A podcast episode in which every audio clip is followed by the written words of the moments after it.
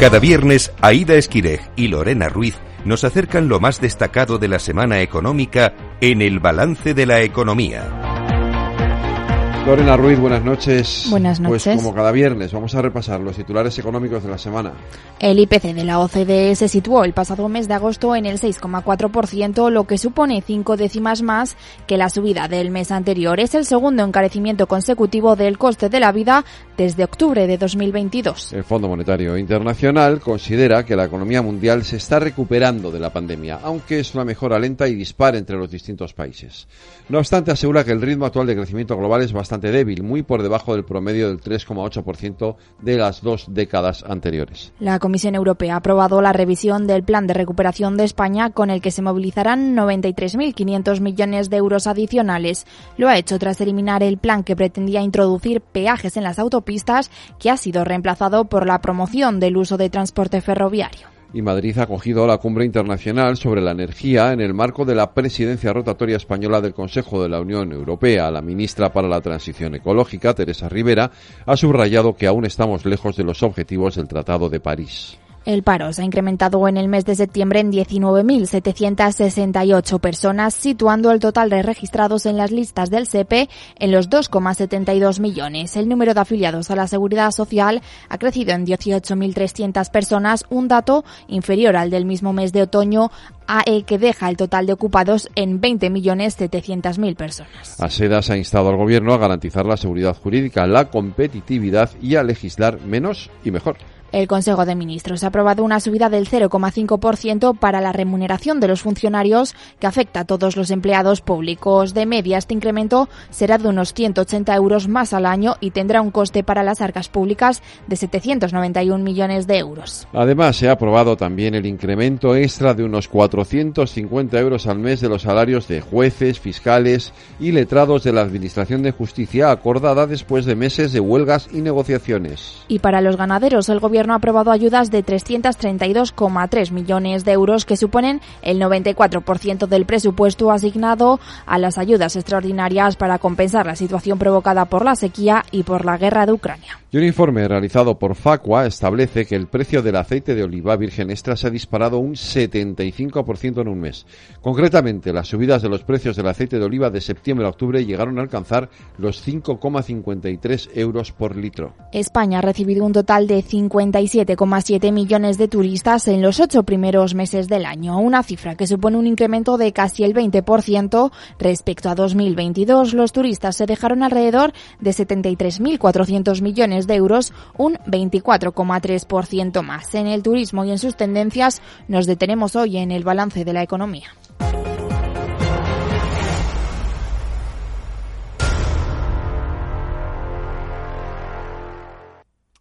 España ha registrado un verano exitoso con la llegada en el mes de agosto de 10,1 millones de turistas internacionales, casi un 14% más que el mismo mes del año anterior, y el gasto ha ascendido a más de 13.500 millones de euros, un incremento de casi el 20% respecto al año anterior. Hoy hablamos con Sara, Padrosa, directora para España de SiteMinder. Buenas tardes, Sara. Hola, buenas tardes. Muchísimas gracias. Hablamos contigo para conocer los hábitos y tendencias de viajes de los españoles. Habéis hecho un informe, cuéntanos un poco cuáles son las conclusiones principales. Sí, pues mira, gracias a, a este informe eh, hemos detectado cuatro, cuatro tendencias claras. La primera de ellas sería que los viajeros de hoy en día son constantes y tienen algún viaje internacional planeado dentro de los siguientes 12 meses. La segunda tendencia sería que son dependientes digitales eh, con altos estándares para, para el sector del, del alojamiento. La tercera eh, es que son coleccionistas de recuerdos, eh, quieren vivir experiencias y tampoco les importa más, digamos, pagar más por mejorar precisamente esto. Y la cuarta y última es que son colaboradores con, eh, con, conscientes, perdona, quieren conectar con la comunidad local a donde viajan. Uh. Eh, eh, Sara, eh, soy Federico Quevedo. ¿Cómo estás? Buenas tardes. Sí. Hola, buenas tardes. Del estudio se desprende que, se, que, el, que, se, que, es, que es, se prefiere más o que se tiende más al turismo nacional o al internacional. Pues lo que te puedo decir que según el informe los planes de viaje solo al extranjero se han duplicado a nivel mundial y, y además entre los viajeros españoles casi se ha triplicado Eh, hoy en día el, 40, bueno, el 43% de los españoles eh, planea viajar de manera internacional en los próximos 12, 12 meses. ¿Y cuánto se gasta de media? Pues no puedo decirte exactamente cuánto se gasta porque no dispongo de este dato ni decirte tampoco cuánto se va a gastar. Lo que sí puedo decirte es que los viajeros de hoy en día invierten en vivir experiencias y no les importa gastar más, como he comentado, como he comentado anteriormente. Eh, gastar más simplemente, digamos, más que una habitación, ¿vale? Si eso significa mejorar esa experiencia. Eh, y, pero sí que, bueno, los extras más demandados que, que hemos detectado gracias a esta, a esta encuesta han sido, por ejemplo, el desayuno, el aparcamiento y las, y las vistas de la habitación. ¿Y qué es donde, sí, donde más cuesta gastarse el dinero? ¿Habéis visto dónde Donde es? más cuesta gastarse el dinero, la verdad que no dispongo, no dispongo de ese dato, eh, no. Eh, Sara, una otra pre- otra cuestión. Eh, y el turista o el que va o el que viaja, el viajero, me gusta más llamarle viajero que turista, la verdad. Eh, ¿Dónde prefiere alojarse? ¿Qué tipo de alojamiento es el que más se busca? ¿Y qué se busca en ese alojamiento? La verdad que está bastante, bastante bien repartido y equilibrado el tipo de alojamiento y también eh, los diferentes tipos, digamos, de, zonas, ¿no?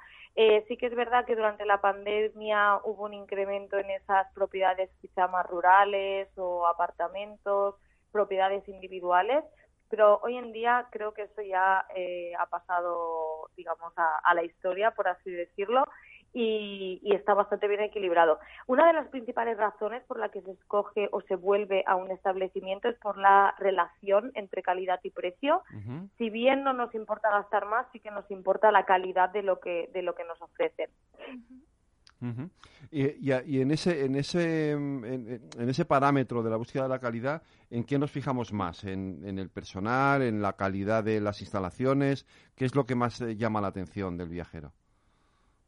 La verdad que todo un poco. Eh, te mentiría si, si te le doy más importancia a, a una cosa que otra. Eh, digamos, toda la relación calidad-precio en tema de todos los servicios que, que tienen que ver con el hotel es importante. Luego también se fijan mucho a, a, la, a la hora de reservar, ¿no? Que sea eh, una reserva, un proceso de reserva fácil, rápido y seguro.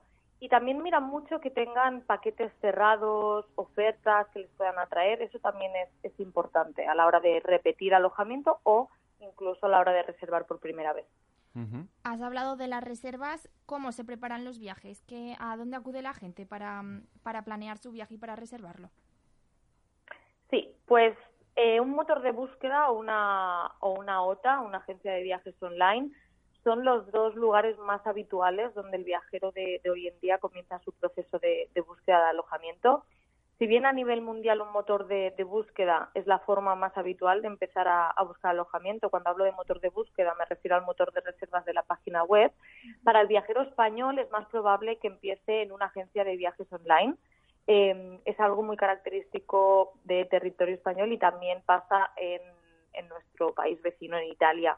Eh, necesitan un proceso de reserva, como he dicho, eh, fácil, eh, tanto el proceso como el pago, eh, y también seguro. Eh, este también es uno de los aspectos más importantes que busca el viajero a la hora de reservar tanto en la página web como, como por las rutas. Sara, una cosa, porque yo, por ejemplo, en mi, en mi cuenta, en mi Instagram tengo, sigo dos o tres cuentas de personas o de gente, influencers que, pro- que, que viajan y que proponen, ¿no? Eh, Sí. Entiendo que esto es, una, eh, es un modo muy nuevo, ¿no? De buscar también eh, o, eh, reservas o de buscar eh, destinos. Eh, ¿cu- ¿cuánto, ¿Cuánto está creciendo? ¿Cómo está o cómo influyen realmente las redes sociales en el viajero ahora, en el viajero a la hora de tomar decisiones sobre lo que quiere hacer? Sí, pues la verdad que bastante, bastante. Sí que es algo novedoso, ¿no?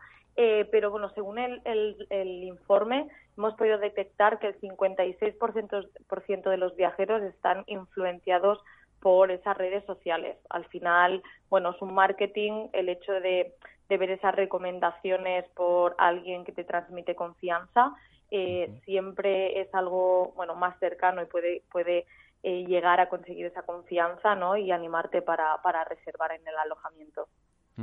Hablabas antes de que tenemos el hábito los españoles de acudir mm, a, agencias de viaje para reservar las vacaciones frente a, mm, frente a otros países. Si nos comparamos con el resto del mundo, ¿tenemos algún otro hábito que resalte? Sí, hay algunos, hay algunos hábitos, la verdad, que, que son bastante curiosos. Eh, por un lado, por ejemplo, el hecho de, como, como te he dicho, de buscar antes por el canal de distribución, antes que por el motor de reserva, que no significa que luego no vayamos a ver que nos encontramos eh, en la página web del propio hotel, ¿no? Pero siempre de primeras tenemos esa tendencia. Por otro lado, eh, los planes de viajar al extranjero, que he comentado, hemos triplicado la cifra del 15% del 2022 al 43% del 2023. Y luego el tema de la relación calidad-precio, somos el país que más eh, valoramos esta, esta característica también. Eh, ¿Cuánto influye eh, lo que estamos viviendo, la situación económica, en, la decisión de, los viajeros? la inflación, por ejemplo. Hemos, estamos viendo cómo crecen los precios. Este verano eh, la, realidad es que los precios de muchos alojamientos han, no voy a decir disparado, pero han crecido en relación a años anteriores por culpa de la inflación. ¿Esto ha influido también eh, o no? Hombre, a ver, claro que influye, influye en muchas cosas. Influye a la hora de elegir destino, influye a la hora de elegir qué vamos a comer durante nuestro viaje, eh, también influye a la hora de comparar, comparamos muchísimo, además tenemos al alcance muchísima información, comparamos destinos, propiedades, eh, diferentes opciones y por eso es importante también saber cómo destacar, ¿no? Porque tenemos digamos, a la, en la mano, digamos, el, poder de poder comparar. Eh, pero el viajar hoy en día es una necesidad que no, que no se negocia. Entonces, influye, eh, pero no influye a la hora de tomar la decisión de viajamos o no, sino a la hora de, decir cómo lo hacemos. O sea, somos más exigentes. Bueno, por supuesto, somos más eh, exigentes eh, a la hora de escoger nuestro destino, eh, pero, pero como te he dicho, somos más exigentes también a la hora de nuestro bienestar, ¿no? hemos aceptado que el viajar es algo que nos va a ayudar a desconectar de la rutina y es totalmente necesario, por lo tanto, no lo vamos a negociar. Y sí que es verdad que a la hora de, acudir a un hotel vamos a pedir diferentes, eh, bueno, lo que hemos comentado antes, ¿no? También, además del precio, eh, que, sí que influye, pero también calidad. Nos importa qué es lo que nos están ofreciendo por ese precio. ¿Y con, qué con quién viajamos? Porque han crecido mucho el número de, de personas que viajan solas para conocerse a uno mismo y ese tipo de cosas. Sí, han incrementado, la verdad, bastante el número de personas que viajan sola, pero aún así, por gracias al informe, también hemos podido detectar que el 48% eh, viajará con su pareja, mientras que el 26% lo hará con, con la familia. Solo un 26%. Eh, me, o sea, me, llama la atención, me parece un dato pequeño, ¿no? Sí, bueno, a ver, 26% no deja de ser un, porcentaje a tener en cuenta, ¿eh? Lo que pasa que, eh, bueno, si es verdad que el 48%, si lo comparas con el 48%, eh, pues la verdad que sí que es bajito, pero bueno, eh, dentro también también hay que considerar ¿no? qué es lo que consideramos familia, ¿no? Porque también la pareja, ¿no? Se puede... Bueno, claro, la pareja a veces también es familia, a veces o no. Claro, claro. ¿Y los viajes con amigos? Porque yo conozco a mucha gente que solo viaja con amigos. También eh, tenemos el porcentaje en este informe. Ahora mismo no te lo puedo compartir porque no lo tengo en pantalla, pero eh, tenéis todos acceso también a este informe en la página web de SideMinder y, también hay datos muy interesantes ahí que podemos que podemos obtener. Claro, porque entiendo que no tengas el dato a mano, que evidentemente cambia mucho entre los entre las eh, franjas más jóvenes de, de menor edad eh, los más jóvenes viajan con amigos o con la pareja y a lo mejor las franjas de personas más mayores y al viaje es más familiar, ¿no? Claro, seguramente sí.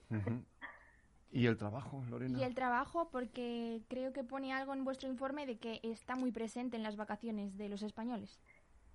Sí, eh, está bastante presente. Sí es verdad que los viajeros españoles están por debajo de la media mundial de aquellos que trabajan eh, de que trabajarán en su próximo viaje, pero es uno de los tres únicos países que han aumentado sus planes de trabajar a ratos año tras año. Eh, hoy en día el 30% de los españoles planea trabajar a ratos y si lo comparamos con el porcentaje global, el 36% de los viajeros eh, a modo Global planean trabajar a ratos durante sus vacaciones. O sea que nada de, de desconexión digital. Un poquito, un poquito solo, pero... Lo de dejar el, móvil y la tablet en casa no, ¿no? Exacto, es complicado, yo creo que es complicado. A veces es inevitable mirar por lo menos el, el correo electrónico o algo que podamos hacer así rápidamente. Eh, es verdad que, que, antes, claro, viajabas y te desconectabas del todo, ahora es imposible. Eh, claro. todo lo digital te obliga necesariamente a estar eh, conectado, a que te llamen de la oficina. Esto, sí. Mm. Mm. Sus cosas buenas y sus cosas malas también. Sí, sí, efectivamente. ¿Y en nuestras maletas qué llevamos como imprescindible? Buena pregunta, buena pregunta porque a veces no sé ni yo qué llevarme, ¿no?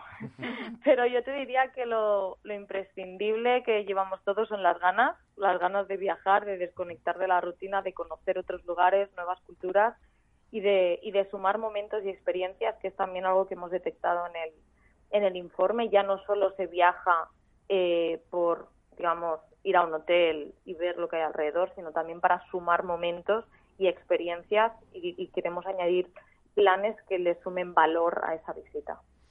¿Y qué nos traemos? ¿El qué, perdona? ¿Qué, qué nos traemos? no se habla de qué nos llevamos, pero qué nos traemos. También nos traemos cosas a veces, ¿no? Sí, yo creo que todo eso. Al final, yo creo que hoy en día eh, algo que hemos aprendido en la sociedad es que al final eso es lo que nos llevamos, ¿no? Las experiencias. Eh, y es por eso también que no negociamos nuestros viajes de verano, por ejemplo, eh, y al final dejamos un poco de lado todo lo que viene a ser más eh, físico, ¿no? nos llevamos eso, las, experiencias, los momentos con nuestras parejas, con los amigos, solos, pero al final eso es lo que nos vamos a llevar en la vida y, no lo negociamos. En SiteMinder habéis hecho como una clasificación de los tipos de viajeros. No sé si nos puedes contar un poco. Bueno, son los que te he comentado al principio. básicamente, más que tipos de viajeros, son las tendencias de los viajeros, ¿no? Viajeros constantes, dependientes digitales, coleccionistas de recuerdos y, colaboradores conscientes, eh, que, bueno, con eso quiero decir que, quieren conectar con la, con la comunidad local, donde viajan, quieren formar parte de ese destino eh, y unirse a las tradiciones que se encuentran ahí. ¿Cuánto influye la gastronomía, por ejemplo, en la decisión de un viaje? Pues seguramente mucho, sobre todo para los españoles que nos gusta mucho comer. no tengo no tengo ese dato, eh, no tengo ese dato aquí en el informe, pero sí que es verdad yo como como viajera eh, sí que es verdad que muchas veces no algo algo principal a la hora de viajar es probar las cosas típicas de ahí, te gusten más o te gusten menos, ¿no? A la hora de elegirlo pues ya eso según, según las preferencias que tenga cada uno, eh, pero yo te puedo asegurar que es algo muy importante a la hora de, viajar, ¿no? Y, de la, y de, la experiencia que te vas a llevar si te ha gustado no la comida del lugar. Sara, eh, la perspectiva, eh, el futuro inmediato es que vamos a seguir siendo un país de viajeros o, o, a lo mejor la situación económica nos hace retraernos un poco de tomar estas decisiones. No, totalmente, totalmente. Somos un país viajero y, también receptor de viajeros, eh, que también es, es importante. Pero totalmente, es lo que un poco lo que llevo repitiendo. Eh, lo repito mucho, pero es, es, algo que es, que es verdad, ¿no? Que, que no no negociamos o no nos vamos a pensar si viajamos o no. Quizás sí que pensaremos si lo hacemos más largo, un viaje más largo, un viaje más corto, más lejos, más cerca, pero, pero sí, vamos a seguir viajando y lo haremos con ganas. Pues Sara Padrosa, directora para España de SiteMander, muchas gracias por atender la llamada del balance de la economía de Capital Radio. Muchísimas gracias a vosotros. Gracias, Sara. Un abrazo. Cuídate.